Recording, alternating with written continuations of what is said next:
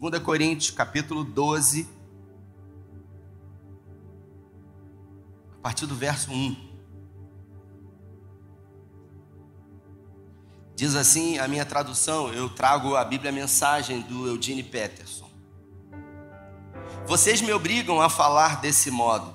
Faço isso contra a minha vontade. Mas agora que estamos no assunto, posso tratar da questão das visões e revelações que Deus me deu. Por exemplo, conheço um homem que há 14 anos foi tomado por Cristo e levado em êxtase espiritual aos céus. Nem sei se isso aconteceu no corpo ou fora do corpo, só Deus sabe. Sei também que esse homem foi levado ao paraíso, de modo, se no corpo ou fora do corpo, não sei, Deus sabe. Lá, ele ouviu palavras indizíveis mas foi proibido de contar o que ouviu. Esse é o homem a respeito de quem eu quero falar. Mas não vou dizer nenhuma palavra ao meu respeito, exceto o que foi humilhação. Se eu tivesse disposição para contar vantagens, talvez pudesse fazê-lo, sem parecer ridículo, e não estaria falando, faltando com a verdade. Mas vou poupar vocês Quero que vocês continuem a imaginar como o tolo que vocês pensariam que eu sou se me encontrassem na rua ou me ouvissem falar. Por causa da grandiosidade daquelas revelações, para que eu não ficasse orgulhoso, recebi o dom e um obstáculo que me mantém em contato permanente com minhas limitações. O anjo de Satanás fez o melhor que pôde para me derrubar, mas o que conseguiu foi me pôr de joelhos, sem chance que eu ande de nariz empinado e orgulhoso. Do princípio, eu não pensava nele como um dom e pedi a Deus que o removesse. Repeti o pedido três vezes e então ele me disse: Minha graça é o bastante é tudo o que você precisa. Minha força brota da sua fraqueza. Feche os seus olhos se você pode. Pai, essa é a, é a tua igreja diante da tua palavra e nessa manhã, em graça, eu peço que o Senhor tenha liberdade na nossa mente e no nosso coração. Nós estamos diante de uma palavra de Paulo, o maior evangelista, aquele que deixou do que nós conhecemos sobre vida cristã no Novo Testamento, e nós queremos pedir que, diante da exposição da tua palavra, que é poderosa, possamos absorver os conselhos práticos para a nossa vida e os desafios que nós enfrentamos. Essa é a nossa oração, agradecidos em nome de Jesus. Amém. Uh, eu coloquei um tema da mensagem, a força que brota da fraqueza. E eu queria, nessa nossa conversa de hoje, falar um pouco sobre essa força que aparece, que surge, que é dada por Deus, somente quando nos sentimos e reconhecemos que somos fracos. Esse texto está dentro de um contexto, como eu havia começado a falar, de uma carta que Paulo escreveu a uma igreja em Corinto que ele havia plantado. Uma igreja que sinalizou muitos problemas, problemas espirituais, problemas de pecado, problemas litúrgicos, e que Paulo resolve escrever. Paulo, uh, o apóstolo que havia tido uma experiência única com o Senhor e que não gostaria que essa experiência fosse colocada uh, como uma base bíblica para absolutamente nada. Ele diz: Eu vivi isso e é uma uma experiência individual e subjetiva. E ele diz que, apesar de tudo que ele viveu, das revelações grandes que Deus deu a ele, ainda assim, para que ele não se ensoberbecesse, foi-lhe imposto um espinho na carne. A Almeida diz: a saber, um mensageiro de Satanás que vinha rotineiramente esbofetear a Paulo. E a gente acaba percebendo que na nossa caminhada de fé, nem sempre a gente consegue uh, levantar as nossas mãos e conseguir a vitória. Uh, ser um discípulo de Jesus não é fácil. Ser um cristão autêntico, um seguidor de Jesus, não é fácil. Algumas pessoas, elas talvez não tenham entendido realmente o que isso significa. Ser um cristão não é vir ao domingo, às quintas-feiras, aos domingos pela manhã e à noite. É muito mais do que isso. Afinal, Deus não se impressiona com a capacidade que temos de criar uma rotina para estar presente em todas as reuniões da igreja. Deus não se impressiona com a quantidade de orações que repetidas vezes fazemos. O que realmente impressiona a Deus, se é que a gente pode dizer isso, é a nossa capacidade de estar disposto e disposta a fazer renúncias a renunciar aquilo que nos afasta dele, a renunciar aquilo que muitas vezes tem tentado se colocar no lugar mais importante da nossa vida, que é o lugar que ele deve estar. E a Bíblia, como eu disse, é um livro de conselhos, mas a despeito de ser um livro de conselhos que fala sobre a vida de homens e mulheres, a Bíblia se torna um livro fascinante porque não esconde os erros e os acertos desses homens incríveis. Uh, no último domingo pela manhã eu estive na sede e meu amigo Osés, pastor Osés, ele disse algo que eu já havia lido em alguma coisa, em algum lugar, mas que não me lembrava onde. Ele disse que a igreja, Juninho, não é, uh, trazendo uma analogia, não é um jogo de futebol. A igreja não é o momento do jogo onde a gente entra em campo e a gente lança estratégias e a gente decide ali colocar as estratégias e as jogadas em prática para vencer o adversário. A igreja é exatamente o intervalo do jogo. É aquele momento do segundo tempo que você desce no vestiário e ali o técnico, à luz de estratégias que ele tem, no caso Jesus, ele mostra para nós os erros que nós cometemos no primeiro tempo, ele mostra para nós as estratégias que foram erradas no primeiro tempo da partida, e ali nós temos a capacidade uh, de colocar né, em prática no segundo tempo novas estratégias, corrigir, corrigir posicionamentos para que a gente volte novamente para o campo e a gente consiga virar a partida. Afinal, o jogo da vida não acontece no domingo. O jogo da nossa vida ele acontece de segunda a sábado. No domingo nós temos o privilégio de estar aqui sendo ah, ministrados, sendo preparados, sendo advertidos e, através da palavra de Deus, corrigir posicionamentos para que a gente volte amanhã para o jogo da vida e a gente consiga, através de tudo aquilo que Jesus nos ensinou e deixou, que é a Sua palavra, vencer no nome dEle. Mas é claro que uh, a gente nem sempre consegue vencer, nem sempre a gente consegue fazer aquilo que é certo nem sempre a gente anda sobre as águas. Pedro, ele foi um discípulo que a Bíblia fala que ele decidiu andar sobre as águas, mas a verdade é que nem sempre a gente consegue andar sobre as águas. A maioria das vezes, quando a gente tem a coragem, a atitude de começar a andar sobre as águas, a gente começa a olhar para o vento, para as nuvens, a gente começa a temer os raios e a gente acaba sucumbindo e afundando. O Evangelho não é feito só de vitórias. É, a gente escuta muitas pessoas dizerem: e aí, como é que você está? E as pessoas elas dizem essa palavra, uma espécie de clichê: eu estou bem, é só vitória. Muita gente usa isso: é só vitória, é só vitória, é só vitória. Mas a verdade é que é só mentira, porque ninguém vive uma vida só de vitória. A gente tem muito menos do que a gente gostaria. Eu não sei você, mas na minha vida é assim: eu tenho muito menos do que eu gostaria de ter. Mas eu entendo que ainda assim, entendo menos do que gostaria, eu tenho o suficiente para que eu possa fazer com que a minha vida vale a pena ser vivida no nome de Jesus. E por que, que a gente nem sempre anda sobre as águas?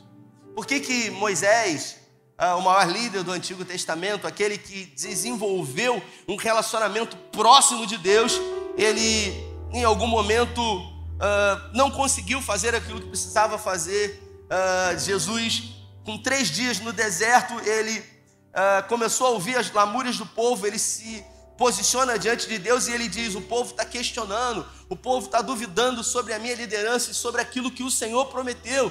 E eles se encontravam ali numa fonte chamada Mara, e as águas eram amargas, e Deus então direciona que ele pegue um arbusto, coloque ali naquelas águas, e as águas se tornam potáveis e doces.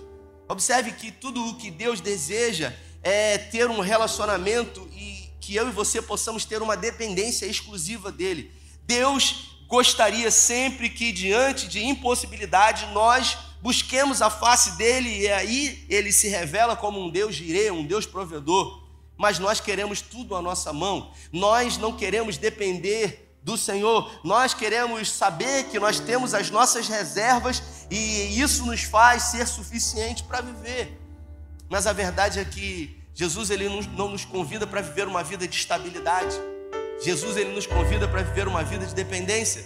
E Moisés ah, feriu pela primeira vez a rocha, afinal Deus disse: pegue esse cajado e você vai ferir a rocha. E Moisés ele se prendeu àquela forma, àquele modelo, e mais à frente, na segunda vez, quando ele se posiciona diante de Deus e Deus diz para ele: agora você vai falar para a rocha e dela vai brotar água. E Moisés achava que estava tudo bem, ele havia se acostumado.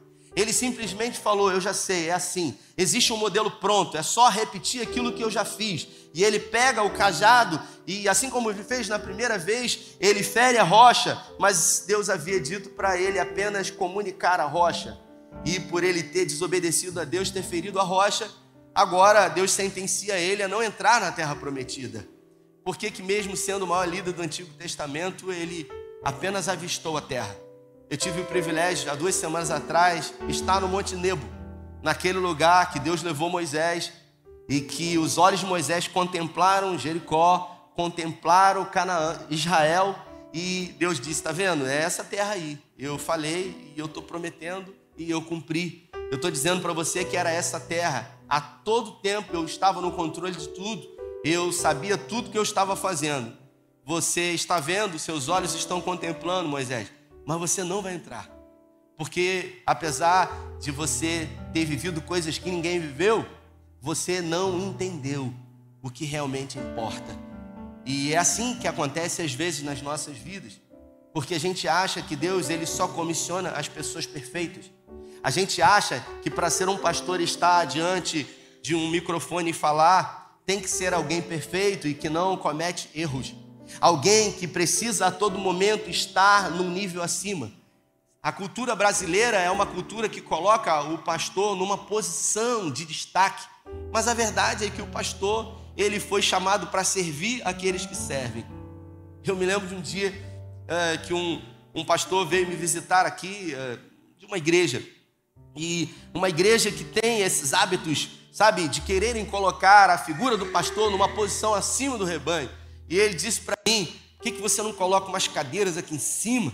E aí você coloca a sua família toda aqui na hora do louvor. E aí na hora do louvor você se levanta e você levanta a mão aqui para o povo. Enquanto o povo estiver adorando, eu, eu lembrei de Moisés com as mãos estendidas e o povo lutando. E eu confesso que na minha inocência, Juninho, eu perguntei para ele: para que, que eu vou fazer isso? E ele falou: porque o povo gosta. E eu disse: mas que coisa ridícula. Eu falei para ele: que coisa ridícula. O meu lugar é, assim como o povo, junto, caminhando no mesmo objetivo, numa mesma direção. Porque a sua dificuldade hoje é a dificuldade A, a minha dificuldade hoje é a dificuldade B, e você foi colocado por Deus para me ajudar na minha dificuldade B e eu ajudar você na dificuldade A. Nós estamos no mesmo nível, avançando na mesma direção até a volta de Jesus. E Moisés ele desejou conhecer a Deus mais do que ninguém. Ele se tornou o maior líder do Antigo Testamento, mas ele não entrou na terra prometida. Porque nem sempre a gente vai conseguir andar sobre as águas. E o que falar de Elias, que foi o maior profeta do Antigo Testamento. Elias, ele foi o maior profeta do Antigo Testamento. E talvez ao ouvir sobre alguém que foi o maior, você acha que ele entregou tudo que ele tinha para entregar. Só que é exatamente o oposto. Alguém que sofria uh, de problemas na sua alma, alguém que era dotado de uma depressão profunda, de uma amargura de alma, de uma angústia terrível e que não conseguia lidar com isso. Depois de no Monte Carmelo enfrentar 850 profetas e mais o rei, ele enfrentou 400 profetas de Baal e 450 profetas de Azerá, e mais o rei Acabe. Depois de enfrentar e de matar, porque ele matou com as próprias mãos os 850 homens, ao receber um recado de Jezabel, ele teve medo e fugiu. A verdade é que o problema de Elias não foi o medo de Jezabel. O problema de Elias foi não reconhecer o cansaço, não reconhecer as suas limitações. Sabe quando a gente vive uma vida acelerada e a gente não produz as devidas pausas necessárias nas nossas vidas, a gente precisa fazer, a gente precisa conquistar, a gente não pode parar de trabalhar. É gente que diz para mim, pastor, se eu parar de trabalhar, para tudo aqui em casa, eu tenho que continuar nessa vida acelerada. E às vezes a gente não para e a gente em algum momento é parado. A gente em algum momento vai falar uma coisa que vai comprometer a nossa história, ou a gente vai cometer algo que vai comprometer todo o nosso ministério. Foi o que aconteceu com ele. Ele falou coisas que comprometeu tudo o que Deus tinha para a vida dele. Ele, por estar cansado há muito tempo, e não é um cansaçozinho físico, porque quando a gente está com um cansaço físico, Laís, um final de semana resolve. Basta a gente maratonar algumas séries, a gente dormir um pouco mais, mas o problema é quando o cansaço é na nossa alma. São pessoas que se encontram cansadas de estarem cansadas há muito tempo a mente já não raciocina mais, as atitudes elas se encontram no automático e a gente às vezes acaba não nos reconhecendo e descontando nas pessoas que nós mais amamos, ao invés da gente buscar ajuda. Uma ajuda profissional, uma ajuda de oração com um pastor, uma ajuda profissional psicológica. Não, peraí, mas Jesus é o meu psicólogo. Se a gente tem um problema nos ossos, vai no ortopedista. Se o problema é no coração, vai no cardiologista. Se o problema é nos olhos, vai no oftalmologista. Mas quando o problema é na alma, nas nossas emoções, a gente diz: Jesus é o meu psicólogo, eu não preciso de ajuda. E a gente acaba adoecendo. E por que não dizer também de uma ajuda médica, um psiquiatra? Às vezes o nosso corpo não consegue mais produzir alguns hormônios naturais que irão produzir equilíbrio na nossa vida. Um dia eu me lembro que um homem me procurou e ele já havia passado por alguns pastores. Eu, eu já estava aqui como pastor titular, acho foi em 2018, e ele já havia passado aqui há muito tempo por alguns pastores e dando sinais de que, sabe, a sua vida estava descompensada, de que ele precisava de uma ajuda médica. E depois de ouvir a história, uma discussão com a sua esposa, havia brigado com a esposa, agredido a esposa dele, a mulher com o olho roxo, com o dente mole, e eu olhei, ouvi toda aquela história, e ele pedindo perdão, e a mulher querendo separar, e eu ouvi tudo, e depois eu olhei para ele e disse: Meu filho, você já foi no psiquiatra? Eu falei para ele: Você já foi no psiquiatra? Ele falou: O quê? Psiquiatra? Vim aqui para orar, para ajudar meu casamento. Eu falei: Não, filho, eu estou dizendo que você precisa de ajuda. E você precisa de oração, mas muito mais do que isso, você precisa de alguém que possa ajudar você de uma outra maneira, porque Deus usa pessoas. Ele olhou para mim e ele disse: Eu não estou ficando maluco, não. Eu falei: Se você não está, olha o que, que você fez com a tua mulher. Se você fez isso com a tua mulher, com a mãe dos teus filhos, eu não sei o que você é capaz de fazer comigo. Eu falei: Meu filho, você precisa de ajuda. E eu indiquei um, um psiquiatra amigo para ele e disse: Olha, vai lá, eu tenho certeza que ele vai poder te ajudar e eles que estavam a ponto de se separar naquele dia, depois de alguns meses, Juninho, tive a oportunidade é, de não ter mais contato e um dia eu encontrei aqui no corredor da igreja, eles fugindo já de mim, e aí de repente encontrei no corredor, e aí ele e ela, e eu falei, e aí, como é que vocês estão? E ele falou, pastor, agora eu estou paz e amor, pastor, eu tranquilo, graças a Deus. Não sabe como isso fez bem para mim, estou fazendo terapia, e eu falei, poxa, que bom que você está tendo a capacidade de organizar a sua vida, de olhar um pouco para dentro de você. E eu disse para ele: Eu tenho um conselho para te dar. É, siga a risca aquilo que o médico está dizendo, porque é fundamental que a gente prossiga num programa. E ele disse: Não, não, é, eu estou muito bem. Passado alguns meses, ele achou que já não fazia mais sentido tomar a medicação, ele achou que ele já estava autossuficiente para não uh, fazer mais as sessões de terapia, e aí, lamentavelmente, a, a coisa acaba piorando e piorando muito. Eles não estão mais caminhando conosco, não sei que fim deu, mas a gente acaba percebendo, irmãos, que a gente tem o hábito sempre de projetar para Deus a responsabilidade que é nossa. Se a gente faz um concurso público e a gente não estuda devidamente para esse concurso público e a gente não passa, a gente diz: Deus sabe de todas as coisas. Não, não é Deus que sabe, sou eu que não estudei. E por isso fui responsável ao ponto de querer passar numa prova sem ter estudado o suficiente para isso. Uh, Moisés, ele, Elias, perdão, ele tinha uma capacidade extraordinária e ele foi levantado por Deus para fazer o que ninguém fez. Mas depois de estar cansado, depois de não entender uh, os seus limites, ele uh, se deixou levar pelas suas emoções, entrou dentro de uma caverna e por algumas vezes ele pediu a morte. E ele pediu para Deus: Eu não quero mais. Sabe quando Deus olha para alguém e diz: Eu tenho muito a ser feito por você. E esse mesmo alguém tem a capacidade de dizer: Eu não quero mais, eu não aguento, isso não é para mim. E depois de algumas vezes ter dito para Deus que não queria mais, Deus simplesmente disse para ele: Eu respeito você. Eu entendo que você não teve a capacidade de acreditar na minha palavra e de ter os devidos cuidados de cuidar das suas emoções. E a Bíblia fala que Deus disse para Elias: Volta você vai ungir Azael como rei, você vai colocar Jeú como rei de uma outra província e você vai passar uh, a sua capa sobre Eliseu e vai colocar ele no seu lugar. E aí a gente vê Eliseu, que era alguém que também tinha os seus problemas emocionais, ele tinha complexo de inferioridade. Eliseu, ele era careca e ele tinha problema com isso. É gente que é gordo e quando é chamado de gordo se ofende. É gente que é magro e quando é chamado de Olívia Palito se ofende. É gente que tem um nariz grande e quando é chamado de tucano se ofende. Se você é gordo e alguém está te chamando de gordo, qual é o problema? Mas a gente acaba se ofendendo porque a gente acaba não querendo aceitar quem a gente é. Mas também a gente não faz nada para mudar isso. E quando os filhos dos profetas que estudavam na escola que Elias havia construído viram Eliseu passando, que era careca, começaram a gritar: careca, careca, careca, careca. A Bíblia fala que uma ira dominou Eliseu, ele assoviou e da floresta veio uma ursa e matou todas aquelas crianças. Eu estou falando de um profeta do Antigo Testamento. Eu estou falando de um homem que foi usado poderosamente por Deus, mas que não sabia controlar as suas emoções.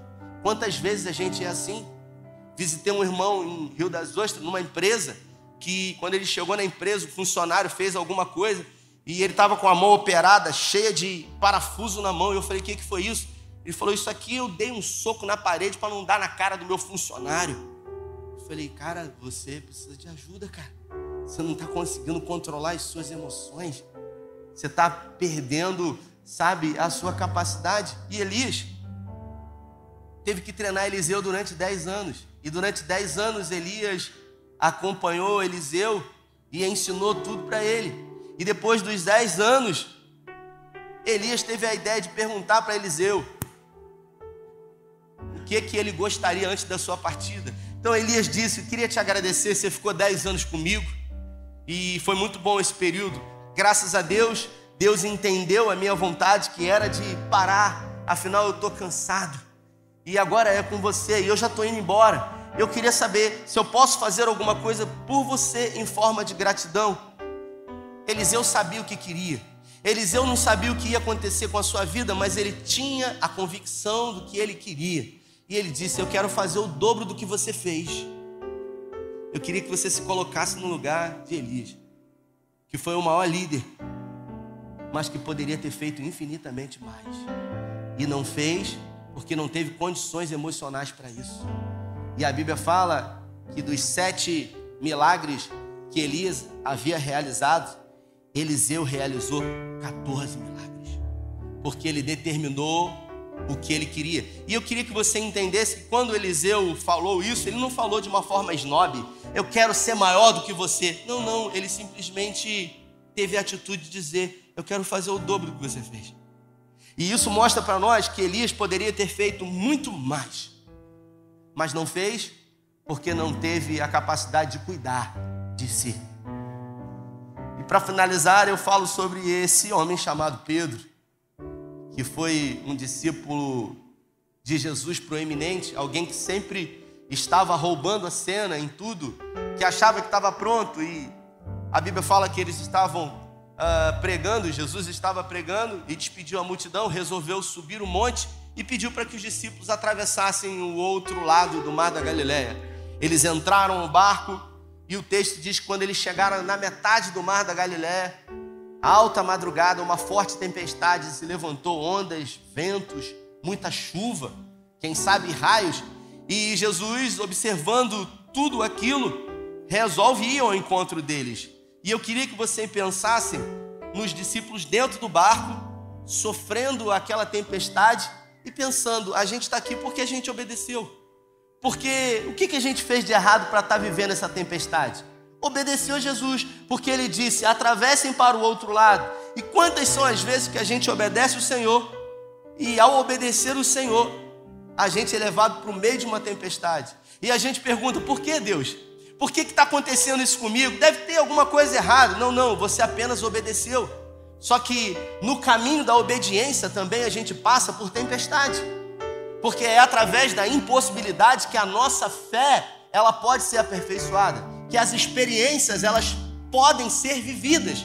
Porque ninguém vive experiências extraordinárias com Deus no conforto. Na zona de conforto não há crescimento.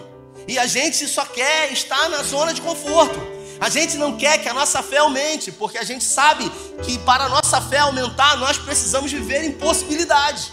Então a gente prefere ter uma fé pequena, uma fé insignificante. A gente prefere, ah, às vezes, não fazer algumas orações para Deus, porque a gente sabe que essas orações vão nos levar para desafios maiores. Porque a gente quer sempre estar no controle. A gente quer ter o controle da nossa provisão, a gente quer ter o controle da nossa saúde, a gente quer ter o controle da nossa família, a gente quer ter o controle das nossas finanças, mas Deus não nos convidou para estar no controle. Ele nos convidou para depender exclusivamente dele. E Pedro, que tem muito medo, e ele diz: Mestre, se, é, se és tu, permita-me ir a teu encontro. E Jesus então diz para ele: Então vem. E ele pulou do barco. E ele começou a andar sobre as águas. E nem sempre a gente consegue andar o tempo todo sobre as águas. Mesmo sendo um discípulo de Jesus, mesmo sendo o maior líder do Antigo Testamento, mesmo sendo o maior profeta do Antigo Testamento, e ele começou a olhar para as ondas, ele começou a olhar para os raios, para os ventos, para a chuva, e a Bíblia fala que ele começou a afundar. Ele começou a afundar, ele caiu, assim como eu e você em alguns momentos da nossa caminhada, a gente cai, a gente tropeça, a gente vacila, a gente negligencia, a gente erra, porque errar é humano e a Bíblia fala que enquanto tivermos olhos, nós vamos pecar. A Bíblia diz que o justo ele por sete vezes cairá, mas em nenhuma delas ele ficará frustrado. Mas o curioso desse texto é que quando Pedro ele começou a afundar, ele gritou: Senhor, salva-me. E o texto diz que imediatamente Jesus tomando-o pela mão. Isso mostra, Talita, e eu queria usar você como exemplo, que Pedro provavelmente estava muito perto de Jesus.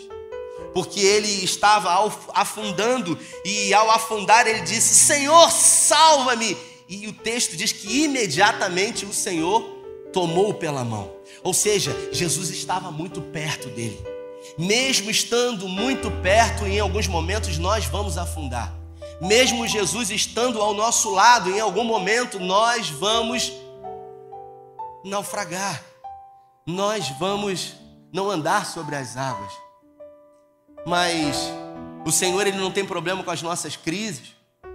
Quem tem problema com as nossas crises são as pessoas que estão ao nosso lado elas nos condenam o tempo inteiro, elas nos lançam no inferno, elas dizem que a gente não merece.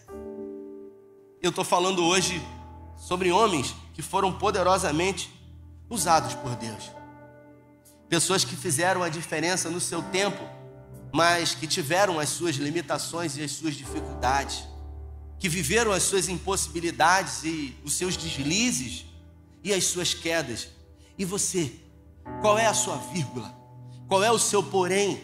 O que, que tem acontecido na sua vida que em algum momento, diante do que aconteceu, deformou o seu olhar para aquilo que ainda Deus tem na sua vida? Porque mesmo não andando sobre as águas, Pedro foi o que foi. Teve um encontro verdadeiro com o Senhor e no seu primeiro sermão quase 3 mil almas se converteram. Moisés, que a Bíblia fala que apesar de ter errado, Deus levou ele no Monte Nebo e disse para ele: Você não vai entrar na terra prometida. Mas se você for no Evangelho de Marcos, no capítulo 9, no Monte da Transfiguração, Deus levou Moisés na terra prometida. Ele estava em cima do Monte Nebo, ele e a figura de Elias. Então isso mostra para nós que as misericórdias do Senhor são a causa de não sermos consumidos.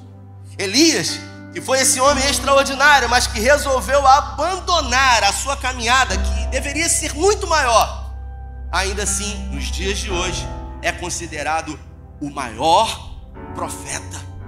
Não porque ele fez mais, porque Eliseu fez o dobro do que ele fez, mas simplesmente porque por quem ele decidiu ser.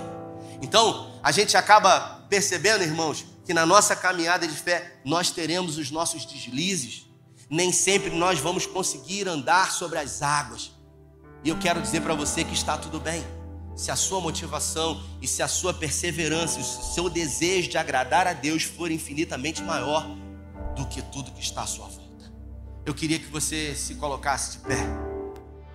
Queria orar com você. Se essa mensagem fez sentido para você, se em algum momento na sua caminhada você não conseguiu andar sobre as águas e afundou, se no momento em que você precisava ter medo, ter fé, você teve medo, se no momento em que você precisava avançar, você decidiu fugir, você é exatamente como esses homens aqui que eu disse. Você não perde a sua identidade de filho de Deus quando em algum momento você não consegue vencer o tempo inteiro. Eu comecei a nossa conversa falando do texto onde Paulo, o apóstolo Paulo, 80% do que a gente conhece sobre vida cristã, a gente conhece pelos escritos de Paulo, pelas cartas que ele escreveu. Romanos, Coríntios, Gálatas, Efésios, Filipenses, Colossenses, Tessalonicenses, Timóteo, Tito, Filemão, Hebreus. Hebreus, algumas correntes teológicas dizem que não foi ele. E ele disse que por três vezes ele orou a Deus para que tirasse dele um espinho na carne. A gente não sabe qual era esse espinho, mas era algo que sempre lembrava a Paulo quem ele era. Era algo que fazia com que ele entendesse que, apesar das revelações que ele recebeu, ele não poderia permitir que ele se ensoberbecesse. Ele não poderia e isso não deixaria que ele, sabe, andasse com o nariz empinado. Era como que Deus estivesse colocando algo nele dizendo: Isso é para você saber que perfeito ninguém é, só o meu filho. Isso não impediu que Paulo escrevesse o que ele escreveu, fizesse o que ele fez, pelo contrário. Paulo, ele não precisava de condições favoráveis para pregar o evangelho. Ele pregava quando ele estava livre e quando ele se encontrou preso, algemado a soldados romanos ali, algemado, o soldado era obrigado a estar ali com ele e ouvir o testemunho dele.